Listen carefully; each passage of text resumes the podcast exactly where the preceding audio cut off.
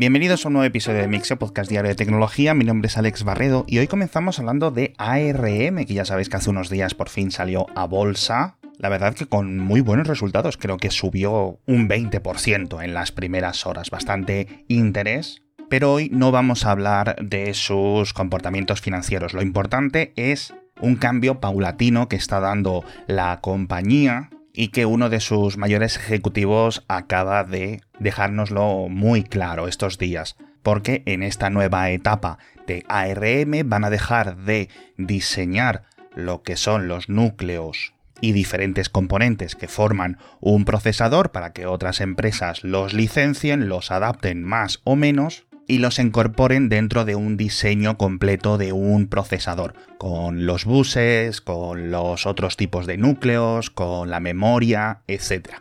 Eso que es un proceso bastante difícil, de hecho hay como cuatro o cinco empresas en todo el mundo que lo hacen, a pesar de que hay muchísimas más que licencian la tecnología de ARM, va a cambiar, porque no van a dejar de hacer eso, que sería un poco un suicidio, pero van a ofrecer la licencia de diseños de procesadores enteros, es decir, todos los diferentes componentes ya integrados, ya probados, y que yo en el boletín denomino la intelificación de ARM. Y es un cambio grande, grande, porque puede simplificar muchísimo el trabajo de un montón de empresas mucho más pequeñas, startups, de todo tipo que puedan licenciar directamente esta tecnología a través de algún socio de fabricación incluso para dispositivos IoT, para smartphones, para tabletas, para servidores, por ejemplo, o para ordenadores, porque ahora muchos tenían que contratar a intermediarios que hicieran todo ese trabajo si no podías pagarlo o realizar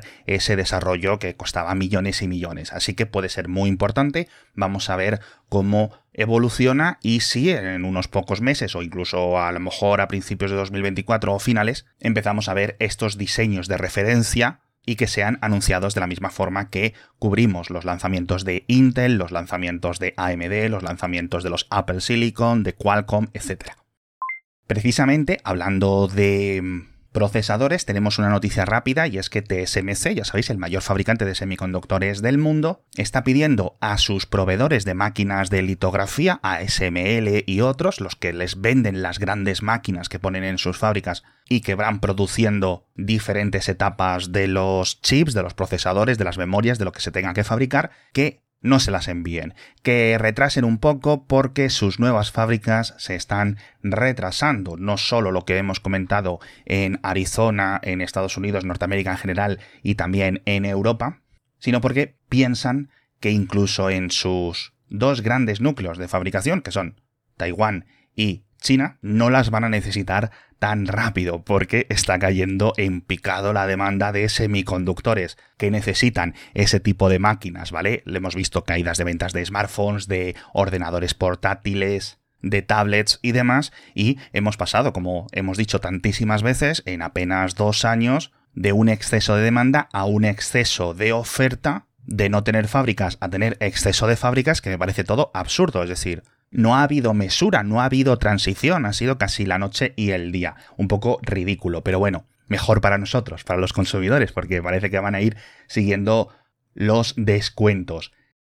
Y ahora vamos con una noticia bastante polémica y es que Plex, el servicio de o la plataforma de reproducción multimedia local, a partir del 12 de octubre va a bloquear las librerías de ficheros que estén alojadas en servidores de Hefner, que es el mayor proveedor de alojamiento en Europa, una compañía alemana muy famosa y cuyos ejecutivos o cuyos perfiles en redes sociales, etcétera, nota de prensa incluida, se han quejado de esta decisión. La mayoría de nosotros tenemos nuestros servidores de Plex o similares en nuestra casa funcionando de forma local, pero hay muchas personas que eligen contratar un servidor en un centro de datos para que estén ahí alojados los ficheros que necesite acceder de forma remota. Es un uso que en la mayoría de ocasiones sí es cierto que lo más probable es que sea súper pirata, es decir, para tener ahí colecciones y colecciones de películas y contenido con copyright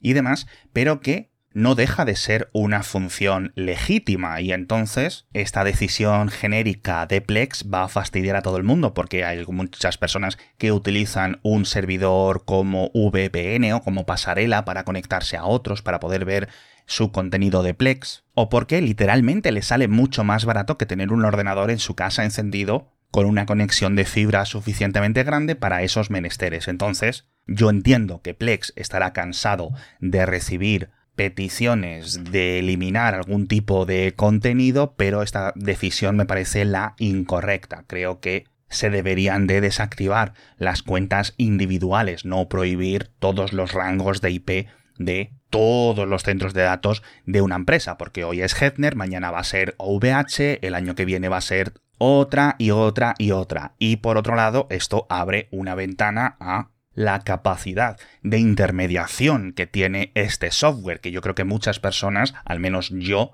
no pensaba que se pudiera bloquear remotamente las conexiones entre un cliente y un servidor por parte de la empresa creadora del software. Pero bueno, imagino que ahora se empezarán a mover muchísimas alternativas, aunque no me extrañaría que también Plex diera marcha atrás con esta decisión.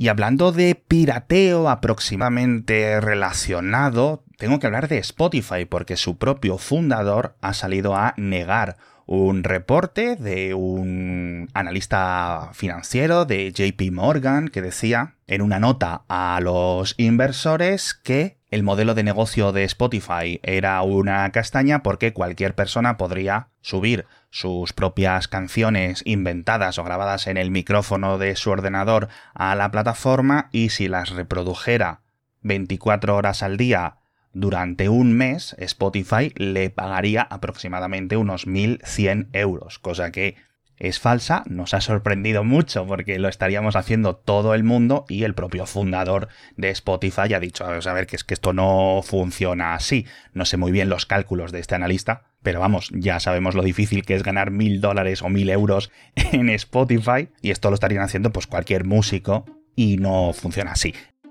Y del modelo de negocio de Spotify. Pasamos al de Mixio porque os voy a comentar el patrocinador de este episodio que ya sabéis que esta semana estamos muy contentos de que sea O2 porque cumplen 5 años y sois muchísimos los oyentes que ya sois clientes de O2, que estáis con ellos, pero al resto quiero explicaros qué es lo que les hace tan diferentes del resto de compañías de telecomunicaciones, porque con O2 pues, nunca tienes ningún tipo de preocupaciones, no tienes sorpresas en las facturas, no tienes asteriscos, no tienes letra pequeña, tampoco tienes permanencia y cuentas con un servicio de atención al cliente brutal, pero a nivel técnico ya sabéis que es la fibra para nuestros hogares y la tecnología 5G para nuestros móviles de mayor cobertura, de mayor envergadura, de mayor todo en España, porque O2 utiliza la de Telefónica. Entonces, entráis en o2online.es o llamáis al 1551 y miráis las diferentes tarifas, porque son muy sencillas. Y os repito una que os estoy contando estos días, que por 35 euros al mes tienes 300 megabits de fibra simétrica en tu casa y una línea móvil de 35 gigas de datos con 5G, llamadas ilimitadas, SMS ilimitados, etc. Y luego puedes ir añadiendo todo lo que quieras. De verdad, yo como cliente muy contento con O2 y vosotros seguramente también una vez que entréis en o2online.es.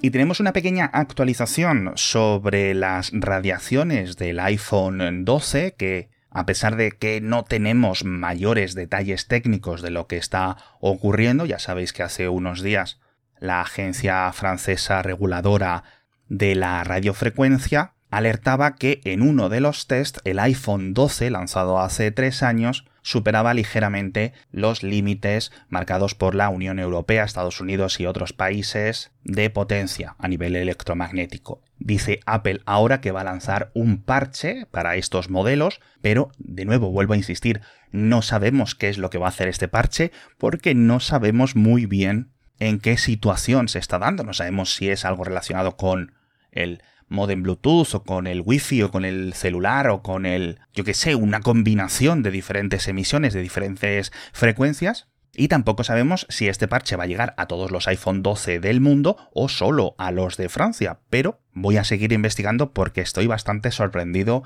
con esta noticia. Nos quedamos en Europa porque la Unión Europea en este caso ha multado con 345 millones de euros a TikTok por infracciones en la privacidad de los menores, o mejor dicho, infracciones en la gestión de los datos privados. Han sido dos años de investigación por parte tanto de Bruselas, pero especialmente de la Agencia de Protección de Datos de Irlanda, que han certificado que durante 2020, cuando fueron notificados de este error, cualquier persona que se registraba en TikTok y decía que era un menor de edad debía de estar vigilado, por decirlo así, entre comillas, por una segunda cuenta que actuara como padre o tutor, etc. ¿Qué es lo que pasaba? Que TikTok no revisaba si esa segunda cuenta era de un adulto o de quién era, con lo cual el sistema de protección no funcionaba como estaba diseñado. Así que multita que seguramente TikTok lleve a los tribunales, donde seguramente se alargará la cosa durante años y años y años. Lo que va muy rápido, y con esto ya vamos a unas noticias un poco más breves, es un coche eléctrico nuevo que han diseñado en la Universidad de Lucerna y la Politécnica de Zúrich, que ha recuperado el récord de aceleración. En este caso, ha ido de 0 a 100 por primera vez en menos de un segundo, en 0,956 segundos. Hace unos meses os contaba de el anterior récord que lo habían realizado un equipo de una universidad en Stuttgart, en Alemania, que había alcanzado una cifra bastante importante y bastante impresionante, que era de 1,4 segundos para los 0 a 100. Y según mis cálculos son aproximadamente 3G, es decir, una fuerza de aceleración de 3G. En concreto me sale 2,96. Y el vídeo que os dejo en las notas del episodio de verdad que es absurdo como vemos pasar los conos de una forma, eh, bueno, como si fuera esto ciencia ficción. Me ha recordado un poco a los coches en los dibujos animados.